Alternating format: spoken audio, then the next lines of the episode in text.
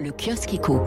Le kiosque éco immobilier. Pourquoi il faut acheter maintenant? C'est le gros titre du Parisien. Aujourd'hui en France, double page d'ouverture sur le crédit immobilier. À quoi s'attendre en 2022 Alors que les taux d'intérêt sont historiquement bas, mais que les conditions d'octroi se réduisent et que l'inflation revient, c'est plus que jamais le moment d'acheter.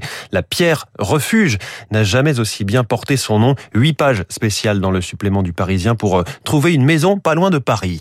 Tous vos journaux reviennent sur les annonces présidentielle d'hier. Emmanuel Macron esquisse les investissements de la décennie, peut-on lire dans la Croix. Macron rêve à 2030 avec son plan d'investissement, titre Libération. Macron renoue avec la politique industrielle au risque du saupoudrage. Ça, c'est pour les échos. Le plan de Macron pour moderniser l'industrie, c'est à la une du Figaro qui décrit le bain de jouvence jupitérienne que s'est offert le président et qui note les couleurs qui ont défilé sur les écrans géants derrière lui. Quand il parle nucléaire, c'est devant un écran vert, comme les écologistes.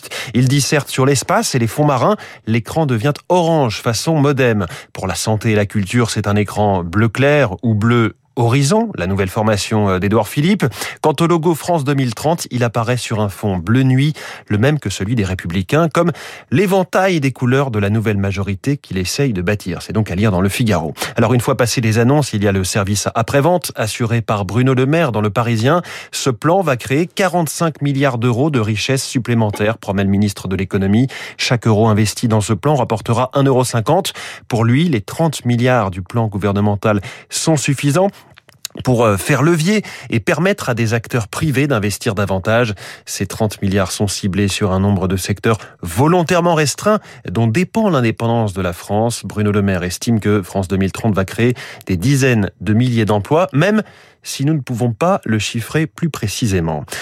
Comment je mettrai fin à la pression fiscale inique qui renchérit le prix de l'énergie? C'est une tribune de Marine Le Pen dans le Figaro qui propose ce qu'elle appelle une révolution fiscale, abaisser la TVA de 20 à 5,5%, soit, selon ses calculs, une baisse moyenne de 10 euros sur un plein d'essence de 60 euros.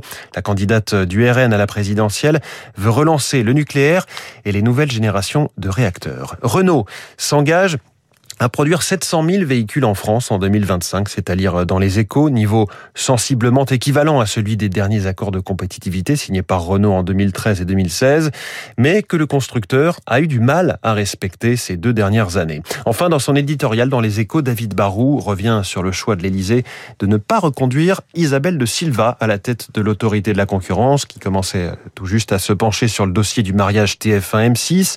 David Barou suggère un processus plus transparent et plus concurrentiel pour choisir qui dirige l'autorité de la concurrence. Voilà pour la presse du jour.